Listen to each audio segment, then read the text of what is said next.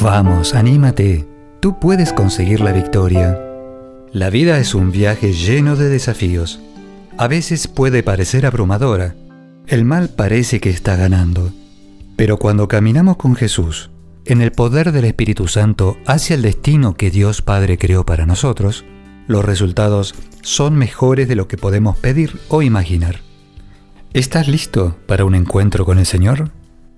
Entonces, únete a nosotros en Camino al Cielo por Terry Modica de Good News Ministries, gnm-es.org, traducido al español y grabado por Graciela Ramos. Este episodio es una grabación editada de una presentación en vivo en el grupo de oración Corazones en Fuego, Springfield, Virginia, Estados Unidos, el primero de marzo del 2022. Lo que me gustaría darles para este fin de la cuaresma es algo para que tengan una relación más cercana con Dios Padre. Generalmente pensamos en la cuaresma como un camino con Jesús, ¿verdad? Bueno, permíteme que te cuente una historia. Hace muchos años yo estaba pasando por una situación muy difícil con un sacerdote. Él era el capellán de Good News Ministries y recién estábamos comenzando con el ministerio, pero él era alcohólico, muy codependiente y causante de muchos problemas. Se tornó tan difícil su conducta que tuvimos que sacarlo del ministerio y el obispo, en su momento, lo retiró de la diócesis. Ese fue un camino que duró cuatro años.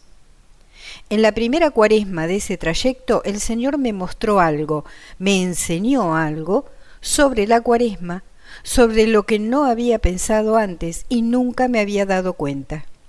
Esto cambió mi vida, es parte de lo que soy hoy y de lo que enseño hoy.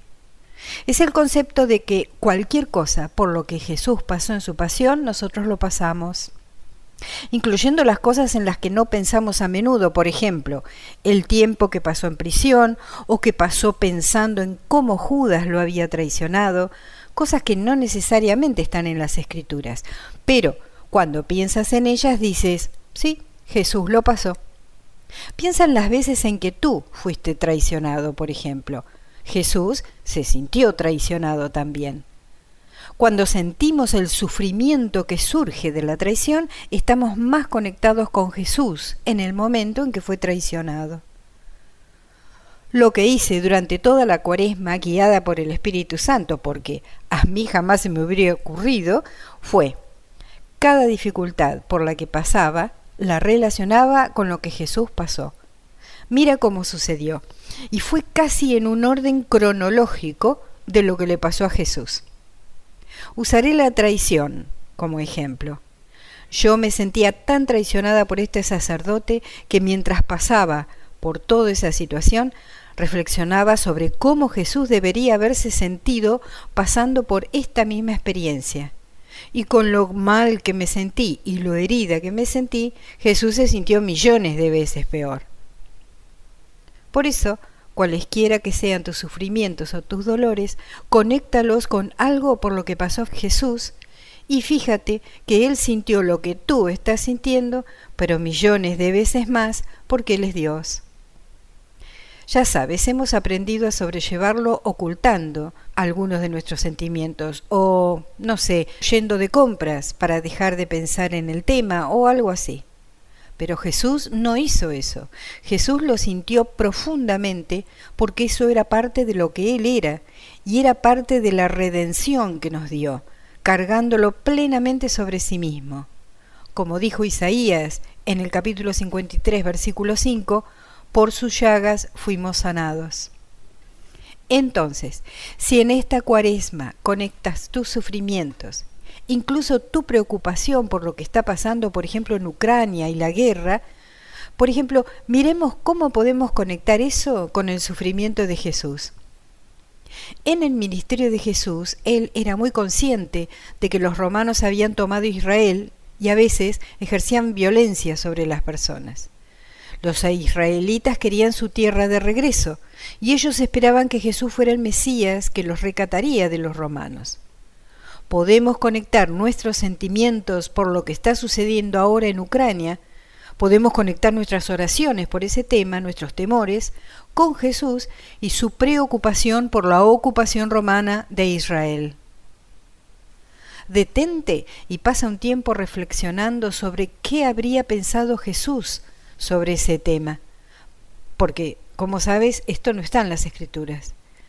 Con la guía del Espíritu Santo podemos tratar de imaginar cómo habría sido para Jesús caminar por las calles, viendo a los soldados romanos marchar por esas calles, tal vez llevando a alguien a prisión injustamente, sofocando una rebelión o incluso crucificando a los que se rebelaban. Cuando conectamos estas preocupaciones, nuestras dificultades, nuestros sufrimientos, con lo que Jesús pasó, es muy sanador en el sentido de que nos sentimos más cercanos a Jesús y sabemos que no estamos solos en esas situaciones. Podemos pedir al Espíritu Santo que nos ayude a escuchar a Jesús hablándonos en esa situación. Pero todo esto es el preámbulo de a lo que quiero realmente llegar, es decir, ¿cuál es nuestra relación con Dios Padre? Porque todo lo que pasó Jesús tenía un propósito, para redimirnos, para llevarnos al cielo. Él pasó por todo, toda su pasión, sus sufrimientos, sus ministerios, para llevarnos al Padre, ¿verdad? ¿Cuántas veces dijo, cuando me ven a mí, ven al Padre? Y nos enseñó también a rezar la oración, el Padre nuestro.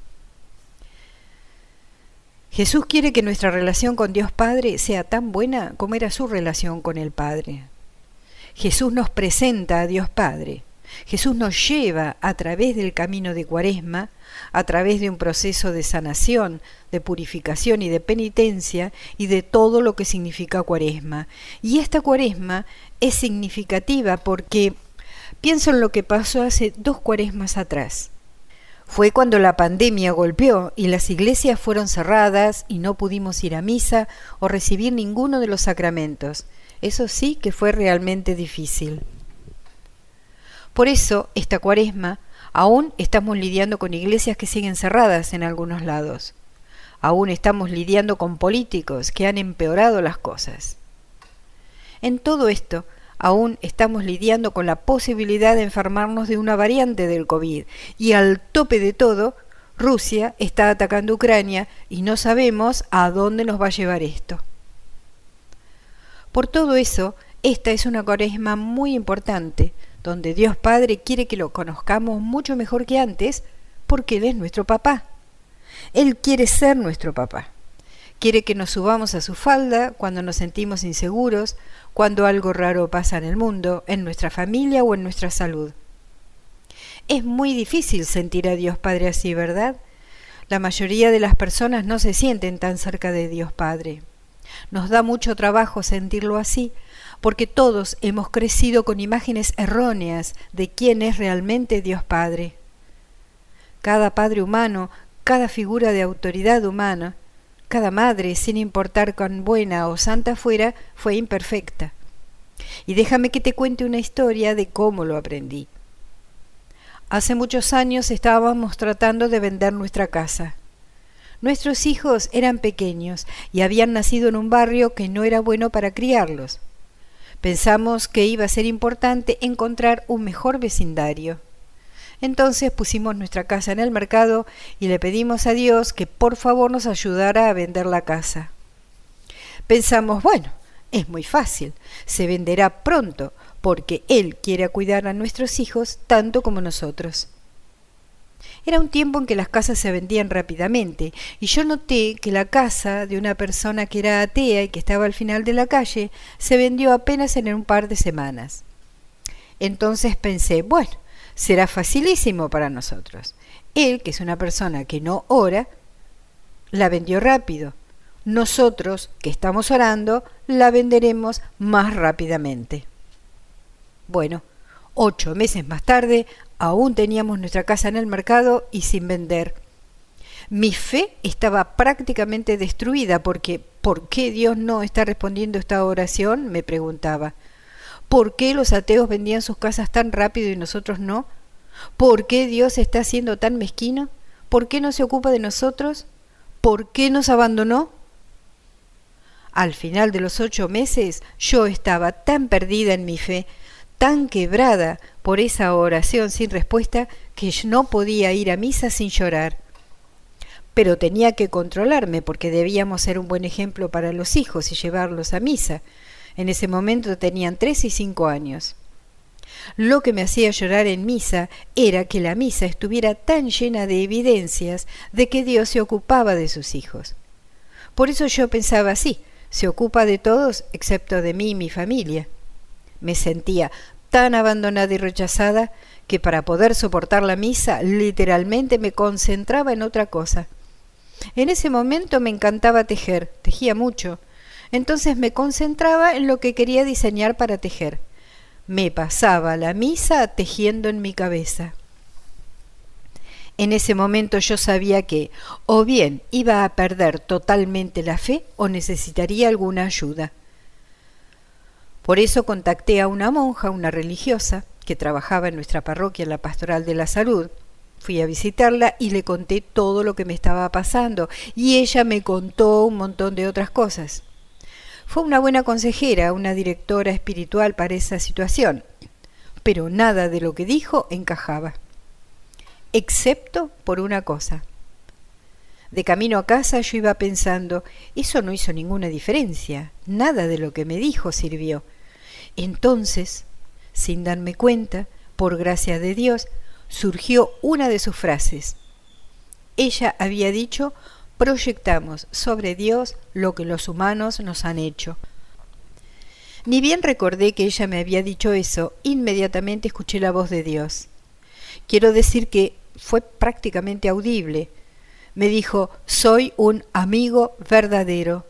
No soy como los amigos que te han fallado. Soy un verdadero amigo, con B mayúscula y A mayúscula. Con eso la carga desapareció supe que era cierto, que el Espíritu Santo me había dado la gracia de saber que era cierto. Y pude oírlo, pude sentirlo, pude saberlo. Por eso me fui a casa y lo compartí con mi esposo. Pasó otro mes antes de que la casa se vendiera, pero yo sabía por qué no se había vendido la casa inmediatamente después de la revelación. Era porque Dios estaba probándome. Ahora bien, cuando eres probado, la prueba es para tu propio beneficio. Dios ya conoce tu corazón, no necesita probarlo, pero somos nosotros los que necesitamos saber cuán fuerte estamos. Por eso, durante otro mes, es decir, 30 días, la casa no se vendió. Durante ese tiempo yo estuve bien, gozosa, porque yo sabía que Dios aún se ocupaba de nosotros. Luego de 30 días de vivir en la verdad, la casa se vendió y otras cosas se acomodaron también. Por ejemplo, había una casa que nosotros habíamos elegido, pero como nos demorábamos en comprarla, se le había asignado a otro oferente. Pero ese trato también se cayó y finalmente la casa que elegimos fue nuestra. La razón por la cual Dios dijo que era un verdadero amigo y no un verdadero padre ya eso vendría más tarde, fue la siguiente. Yo pertenecía a una comunidad de alianza carismática, donde todos nos reuníamos y compartíamos eventos familiares y estábamos disponibles unos para otros. En una oportunidad me enfermé de gripe y mi hijo mayor, que era el único en ese momento, el menor no había nacido, aún gateaba. Mi esposo no podía dejar el trabajo entonces pensé que, perteneciendo a una comunidad de alianza, una de mis amigas me ayudaría con seguridad. Pero ella me contestó que no, que no podía ayudarme porque tenía que prepararle la cena al esposo. Eran las tres de la tarde. Yo no entendía por qué no me ayudaba. Me sentí traicionada. Después de todo a ella no le importaba. Sin darme cuenta yo había proyectado sobre Dios ese episodio hasta que él lo dejó en claro soy un verdadero amigo. Por eso en tu relación con Dios Padre es importante tomar conciencia de esto. Primero necesitas identificar de qué forma te sientes defraudado o abandonado por Dios. No está respondiendo a mis oraciones, o está muy ocupado, o tiene problemas más importantes que los míos, o lo que sea que digas o pienses. En lo que sea que sentiste que Dios Padre no era todo lo que tú querías que fuera, esas son proyecciones porque alguien te dio una imagen equivocada de cómo es Dios Padre. Cuando puedas identificar eso, entonces te sentirás liberado. Es sanador y tu relación con Dios se hace más cercana, florece y se profundiza. Eso es muy importante. Lo incluí en un libro, en mi libro, 30 días al corazón del Padre. Son 30 ejercicios espirituales con muchas explicaciones e historias sobre las vidas de personas reales. Te conduce por un camino de total sanación. Te ayuda a identificar las formas en que te sentiste traicionada por Dios. Es para aprender cómo encontrar al verdadero Dios. Por eso son 30 días para el encuentro con el verdadero Dios Padre. Y ahora quiero relacionar todo esto con Cuaresma. Mi propio padre no era físicamente abusivo, pero tenía un temperamento muy fuerte. Por eso sus palabras no eran exactamente lo que llamarías abusivas, pero sí muy frías. También era muy frío de otras formas, nunca abrazaba o cuando lo hacía era muy rígido, un abrazo nada amigable. No había calidez. Crecí escuchando que, cuando era bebé, mi padre nunca me tuvo en brazos porque temía que yo me quebrara. Tampoco cambió los pañales porque decía que olían mal. Mi camino para encontrarme con Dios Padre está en ese libro, 30 días al corazón del Padre. Y fue Jesús quien me presentó a Dios Padre. Al igual que muchas, muchas otras personas, yo me sentía cerca de Jesús, pero Dios Padre estaba distante y quería que estuviera distante porque Él era el que disciplinaba. Yo no quería que Él supiera lo que yo estaba haciendo, tenía miedo de que me castigara. Esa es una de las cosas sobre las que me gustaría hablar para Cuaresma. Cuaresma es un tiempo para mirar nuestros pecados, para enfrentarlos y arrepentirnos de ellos. Pero eso es muy duro si tenemos miedo de que Dios Padre vaya a castigarnos. Ahora bien, conocemos el sacramento de la confesión que nos limpia y nos hace santos nuevamente. También sabemos que Jesús murió en la cruz para llevarse nuestros pecados, pero sabemos que muy pocas personas van a confesarse en estos tiempos. Y yo creo que eso sucede porque tenemos miedo de ser castigados por Dios. Las personas pasamos un mal momento admitiendo que hemos pecado, admitiendo que lo que hemos hecho está mal, porque tenemos miedo de haber cometido un pecado grave. Por ejemplo, el aborto. Conozco personas que rechazan totalmente dar una mirada a la idea de que el aborto que hicieron muchos años atrás era en realidad un pecado, porque toda su vida se estuvieron protegiendo de un Dios que iba a destruirlos con un enorme castigo si lo descubría, como si él no lo supiera ya. Pero estos sentimientos de culpa nos dicen que si admitimos nuestro pecado, si lo enfrentamos, entonces Dios Padre se va a volver loco, nos va a castigar. No queremos ese castigo. Entonces continuamos pretendiendo que todo está bien, que no es un pecado en realidad. Cuaresma es el tiempo para mirar cómo habíamos pecado para volvernos más santos. El mundo se ha vuelto loco. El pecado, como sabes, está desenfrenado. Se supone que todos debemos aceptar la locura que el demonio dice que debe ser verdadero y yo creo que sucede porque las personas no conocen a Dios Padre. Todos tienen imágenes equivocadas de Dios Padre por haber crecido sin un papá o con un papá abusivo. Piensa en cuántas familias han estado bajo ataque, cómo las familias han sido destruidas por el mal, sea por infidelidades, por alcoholismo o por simplemente ya no querer estar junto a los cónyuges. Hay miles de motivos por los cuales los hombres no están siendo los esposos que están llamados a ser. Satanás lentamente durante décadas ha estado infectando el mundo con ideas equivocadas sobre cómo es un padre, cómo es un hombre. El objetivo número uno de Satanás es vengarse de Dios Padre apartando a sus hijos queridos. Y Satanás quiere que nadie conozca a Dios Padre como realmente es, Y la mejor forma de no permitirnos conocer a Dios es darnos malas imágenes de lo que es la paternidad. Necesitamos examinar de qué imágenes debemos desprendernos porque se nos han pegado a través de los pecados de otro, a través de estrategias demoníacas. Cuaresma es un tiempo para examinar nuestras conciencias y hacer penitencia para que podamos romper la trampa del mal en este mundo. Cuantas más personas se arrepientan humildemente, menos será la presencia de Satanás y el mal en el mundo. Necesitamos transitar la cuaresma examinando nuestras conciencias, descubriendo dónde somos débiles en nuestra santidad para poder crecer en ella y llegar a Dios Padre al final del camino. ¿Has tenido un hijo adulto que salió al mundo y terminó en un empleo abusivo o en un matrimonio abusivo de alguna forma? Tú lo enviaste al mundo. Algo así es como se siente Dios Padre al enviar a Jesús al mundo a ser torturado por nosotros. Así es cuanto nos ama Dios Padre.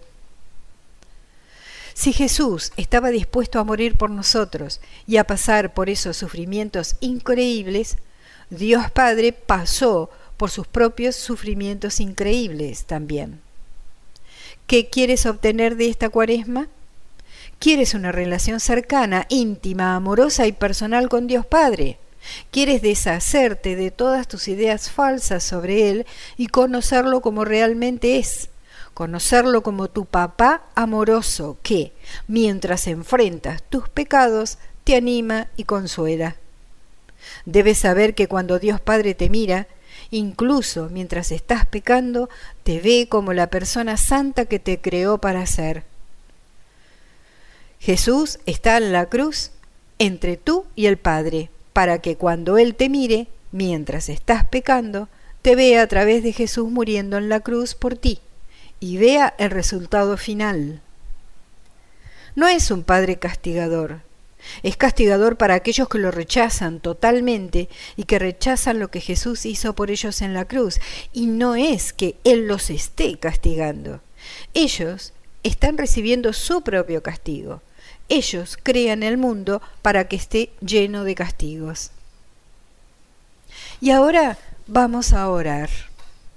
En el nombre del Padre, del Hijo y del Espíritu Santo. Dios Padre, por el poder del Espíritu Santo, te pido que llenes a todos con el conocimiento de cuánto los amas, cuánto deseas ser bueno con ellos y darles más bondad de la que puedan imaginar, cuánto deseas bendecirlos. No porque lo merezcamos, no porque lo pedimos, sino simplemente porque tú nos amas, y el amor no puede quedarse quieto, el amor debe amar. Dios Padre, ayúdanos a ser mejores recipientes de ese amor. Ven Espíritu Santo, ayúdanos a ser mejores recipientes del amor del Padre.